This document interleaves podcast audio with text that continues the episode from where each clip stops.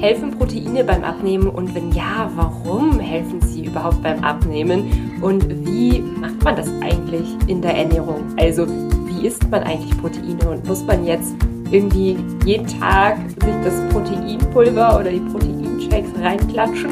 Das klären wir in der aktuellen Podcast-Folge und damit hallo und herzlich willkommen Schön, dass du dabei bist und äh, ja, ein paar Minuten mit mir gemeinsam verbringen möchtest, wo wir einmal über Proteine quatschen und nochmal um das Thema Abnehmen.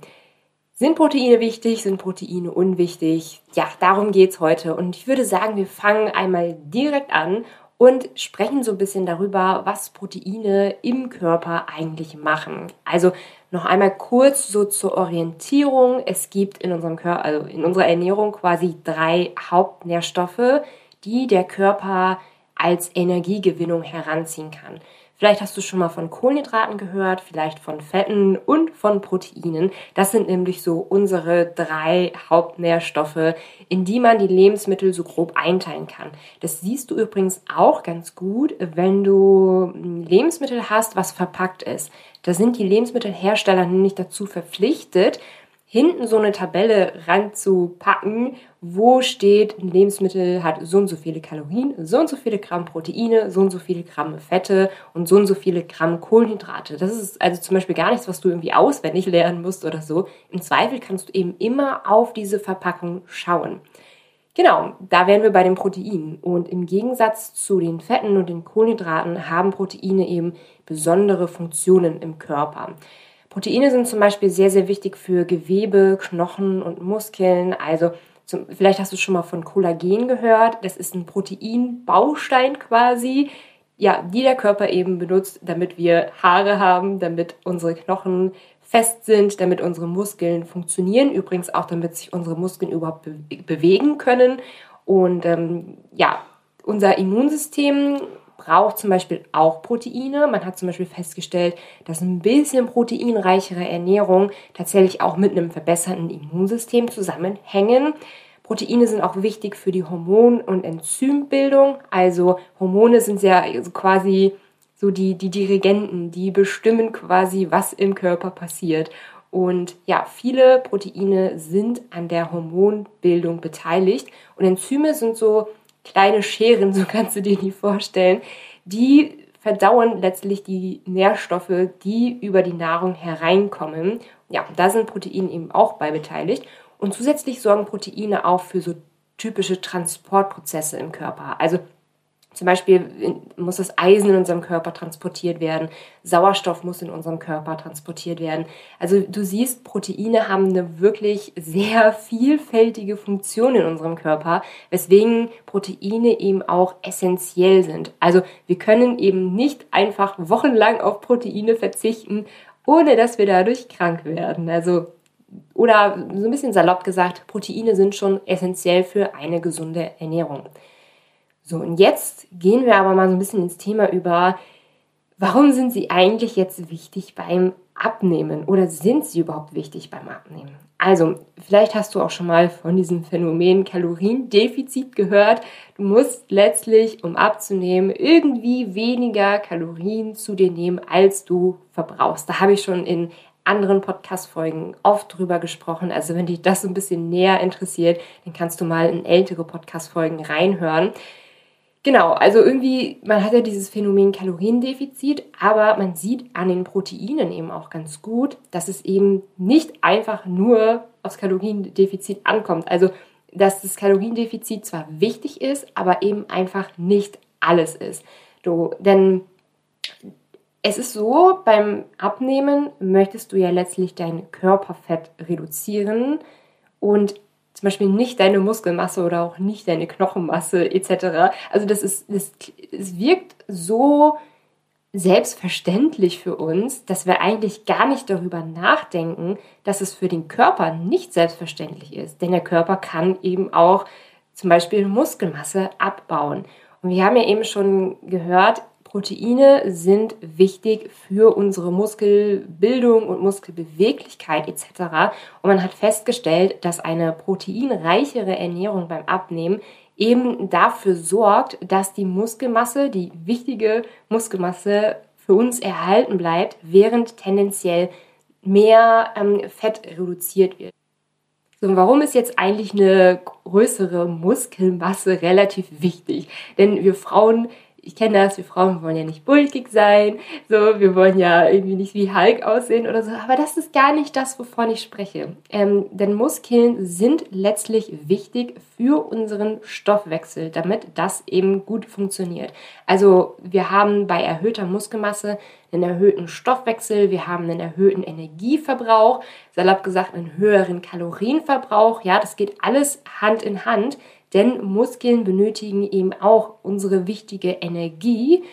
Und grob gesagt, bei einer erhöhten Muskelmasse hast du einen erhöhten täglichen Kalorienbedarf, während bei einer niedrigeren Muskelmasse, zum Beispiel wenn du durchs Abnehmen viel Muskelmasse verlierst, dass sich dann dein Energieverbrauch eben auch entsprechend reduziert. So, du hast also eine, nach einer Abnahme, wo du viel Muskelmasse abgenommen hast, hast du eben auch nochmal weniger oder viel wenigeren Kalorienverbrauch am Tag, was letztlich dazu führt, dass du eben leichter wieder zunehmen kannst. Und das ist natürlich sehr, sehr ärgerlich. Deshalb ist eine Muskelmasse auch relativ wichtig, um ja beim Abnehmen eben später nicht in diesen klassischen Jojo-Effekt zu verfallen, also die Muskelmasse, der Erhalt der Muskelmasse ist sehr, sehr wichtig beim Abnehmen und sich da eben proteinreich zu ernähren. Und was für mich so der zweite super wichtige Baustein ist, ist nämlich die sättigende Funktion. Und deshalb spielen Proteine zum Beispiel auch eine wichtige Rolle in meinem Abnehmen ohne Kalorienzählen-Kurs. Das ist gerade mein vierwöchiger Kurs, der aktuell zum ersten Mal läuft und Stand heute sind die Teilnehmer auch gerade in der zweiten Woche und da geht es auch tatsächlich heute ähm, um Proteine. Äh, also generell in dem Kurs geht es darum, ohne Hungern, ohne Kalorien zählen oder irgendeinen radikalen Verzicht von sich Lebensmitteln oder so, langfristig abzunehmen. Einfach mit einer guten Ernährung und wichtiger Baustein in diesem Kurs eben auch wieder zu lernen, aufs Hungergefühl zu hören. Und jetzt wisst ihr auch, warum. Denn Proteine spielen eben auch eine sehr, sehr große Rolle bei unserem Hungergefühl. Und ich komme gleich auch noch mal so ein bisschen dazu, warum wir überhaupt länger gesättigt sind, wenn wir proteinreich essen. Denn grundsätzlich sagt man, dass beim Abnehmen 1,2 bis 1,5 Gramm pro Kilogramm Körpergewicht optimal wären, äh, um abzunehmen.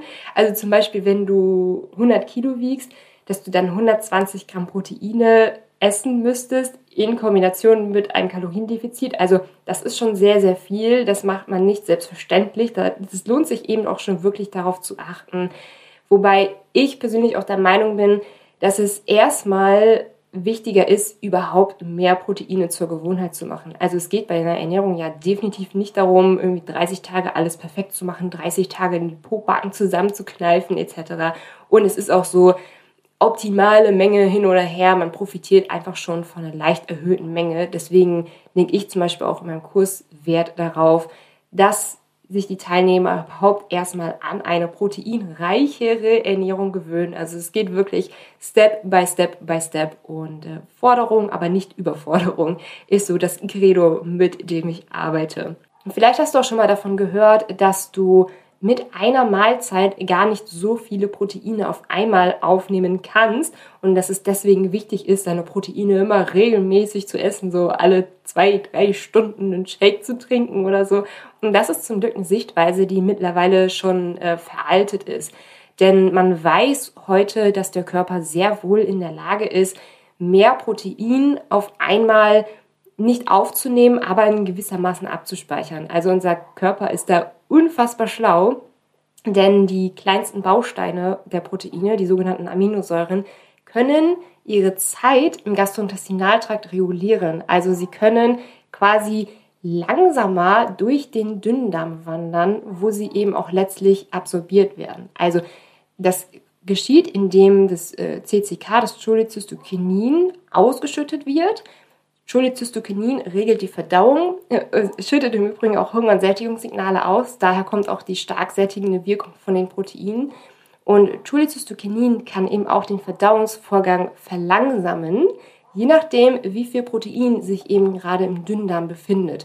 Und das Ziel von dem Cholecystokinin ist es eben, dass sämtliches Protein absorbiert wird. Also unser Körper ist eben unfassbar schlau und wenn generell das Essen eben langsamer durch die Darmpassage quasi wandert, haben wir eben auch eine viel längere und viel verbesserte Sättigung.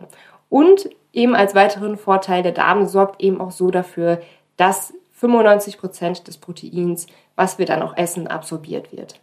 Also nochmal kurz so zusammengefasst, warum sind Proteine wichtig beim Abnehmen? Erstens für den Muskelerhalt während der Abnahme und zweitens für eine stark sättigende Wirkung der Proteine und wirklich unterschätzt diesen Faktor überhaupt nicht. Also es macht wirklich schon sehr, sehr, sehr, sehr viel aus. Aber wo sind Proteine jetzt überhaupt drin?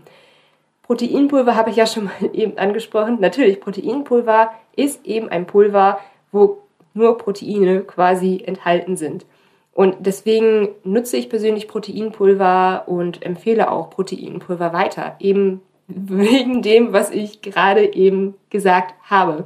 Es ist aber übrigens gar nicht so, dass es bei Proteinpulver nur die Möglichkeit gibt, irgendwie mit Wasser oder mit Milch einfach nur einen Shake zu machen. Das ist, glaube ich, so diese klassische Möglichkeit, wie man Proteinpulver isst. Aber mir persönlich gefällt das gar nicht und ich bin da lieber kreativ und baue Proteinpulver gelegentlich in ein Rezept ein. Also zum Beispiel kann man Proteinpulver wunderbar in das Smoothie Bowl mit einmischen. Jetzt spreche ich schon wieder über meine Smoothie Bowl. Ist schon so ein bisschen Running Gag, dass ich in jeder Podcast-Folge einmal über meine Smoothie Bowl spreche. ähm, es geht aber natürlich auch so ähm, so ein Overnight Oats Rezept. Also wenn du zum Beispiel Joghurt mit Haferflocken mischt und das über Nacht stehen lässt, damit die Haferflocken so richtig schön weich werden und alles so eine schöne cremige Masse wird, da kannst du natürlich auch so ein bisschen Proteinpulver mit einbauen. Oder du kannst Proteinpulver auch als kleinen Teil vom Mehlersatz nutzen. Also wenn du zum Beispiel für ein Backrezept 100 Gramm Mehl brauchst, dass du zum Beispiel 70 Gramm Mehl benutzt und 30 Gramm Proteinpulver. Das funktioniert zum Beispiel auch ganz gut. Und im Übrigen, wenn du dann Proteinpulver mit Geschmack verwendest, dann brauchst du auch ein bisschen weniger Süßungsmittel und zum Beispiel, wenn du Vanilleproteinpulver verwendest, dann brauchst du auch keinen zusätzlichen Vanillenzucker, Vanilleextrakt etc., weil das Vanilleproteinpulver eben da den Geschmack schon mit einbaut. Also du siehst, man kann Proteinpulver kreativ und vielfältig in der Küche verwenden. Ich würde jetzt auch nicht zu viel Proteinpulver verwenden, denn Protein, also Proteinpulver enthalten halt Proteine, aber letztlich auch keine Vitamine oder Mineralstoffe etc. Also es sorgt eben dafür, dass wir einen Teil der Nährstoffe bekommen, die wir benötigen. Und letztlich ist natürlich eine gute, ausgewogene Ernährung die Grundlage. Also wenn ich mich jetzt hier auf irgendwie so eine Grammzahl äh, festschießen lassen müsste, würde ich so sagen, so, keine Ahnung, 30, 40 Gramm Proteinpulver am Tag kann man schon mal machen. Eben natürlich auch immer drauf schauen, wie vertrage ich es, wie gut kann ich es verdauen, etc. Aber dann, ja, 30, 40 Gramm am Tag finde ich eigentlich so eine gute Richtlinie. Wer keine Süßstoffe mag, wer keine Süßstoffe verträgt oder aus sonstigen Gründen keine Süßstoffe zu sich nehmen will, ist ja letztlich jedem selbst überlassen, kann zum Beispiel auch geschmacksneutrales Proteinpulver verwenden, weil das kommt eben ohne Süßstoffe aus. Und auch das kann man zum Beispiel in der Smoothie Bowl mit einbauen oder ja, in den Overnight Oats oder auch, wie ich gerade gesagt habe, in den ähm, Backrezepten. Das wäre es zu Proteinpulver. Es gibt natürlich noch viele andere vielfältige Proteinquellen. Also niemand ist auf Proteinpulver angewiesen. Niemand muss Proteinpulver kaufen. Es gibt eben auch andere proteinhaltige Lebensmittel und letztlich ist eben das Ziel, generell proteinreicher zu essen. Das geht einerseits mit Proteinpulver, es ist eben eine leichte, simple Möglichkeit. Es geht aber auch einfach mit eine ausgewogene Ernährung mit bestimmten Lebensmitteln. Und da gehen wir jetzt einmal so ein paar Proteinquellen durch. Also generell viele tierische Lebensmittel enthalten viel Protein, also zum Beispiel Fleisch, Fisch, Quark, gerade Magerquark ist eine super reine Proteinquelle, Harzer Käse, Eier, also das sind alles ähm, gute Proteinquellen. Es gibt aber auch einige vegane oder Vegeta ja, ich sage jetzt mal vegane Proteinquellen, zum Beispiel ähm, Lupine findet man ähm, bei, bei Alnatura zum Beispiel. Ähm, also generell so in diesen Biomärkten findet man Lupine zum Kochen. Oder Tofu ist auch ein sehr, sehr gutes proteinhaltiges Lebensmittel. Äh, Seidentofu funktioniert übrigens auch gut als vegane Alternative, zum Beispiel in der Smoothie Bowl. Lacht jetzt nicht über mich, aber da verwende ich jetzt zum Beispiel auch Quark. Und da kann man zum Beispiel auch Seidentofu einfach in die Bowl mit reinmachen als Quarkersatz. Das funktioniert auch ganz gut.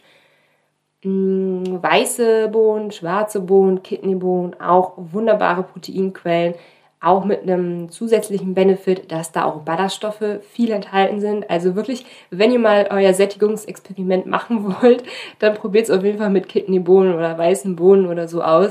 Also das sind wirklich die besten Lebensmittel, wenn es um eine gute Sättigung geht. Mandelmehl enthält auch sehr viele Proteine. Mandelmehl kann man zum Beispiel in Backrezepten mit einbauen, wobei Mandelmehl viel klitschiger wirkt als zum Beispiel jetzt Weißmehl oder Vollkornmehl. Deswegen würde ich Mandelmehl in einem Backrezept auch nie eins zu eins mit Mehl austauschen, sondern auch immer nur ein Teil des Mehls durch Mandelmehl austauschen. Beispielsweise, wenn du in einem Backrezept 100 Gramm Proteine hast, äh, 100 Gramm Mehl hast, dann würde ich zum Beispiel auch wieder 70 Gramm Mehl und 30 Gramm Mandelmehl verwenden. Also wie gesagt, nicht alles austauschen, nur einen Teil austauschen. Nicht, dass euer Backrezept nachher nichts wird. Und im Übrigen kann es auch sein, wenn ihr Mandelmehl in einem Backteig verwendet, dass da auch, dass ihr letztlich da auch ein bisschen mehr Wasser benötigt, weil es eben viel mehr Wasser zieht.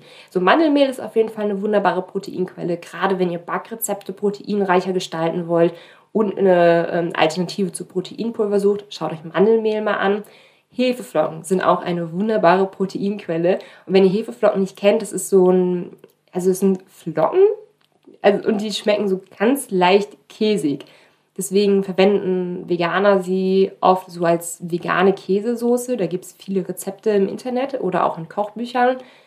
Und ansonsten mache ich Hefeflocken meist einfach über meine Tomatensauce drüber oder generell über Pfannengerichte drüber. Einfach da, wo Käse auch einigermaßen geschmacklich passen würde. Da mache ich dann meine Hefeflocken drüber. Und es ist auch eine ganz leichte und im Übrigen auch sau nährstoffreiche Möglichkeit, um proteinreicher zu essen. Also Hefeflocken enthalten zum Beispiel auch zum Beispiel sehr, sehr viele B-Vitamine. Genau, also das sind so die Proteinquellen, die ich so empfehlen kann. Proteinpulver, Fleisch, Fisch, Quark, Harzer Käse, Eier, ähm, aber auch Tofu, Lupine, Kidneybohnen, weiße Bohnen, schwarze Bohnen, Edamamebohnen, übrigens auch Mandelmehl, Hefeflocken.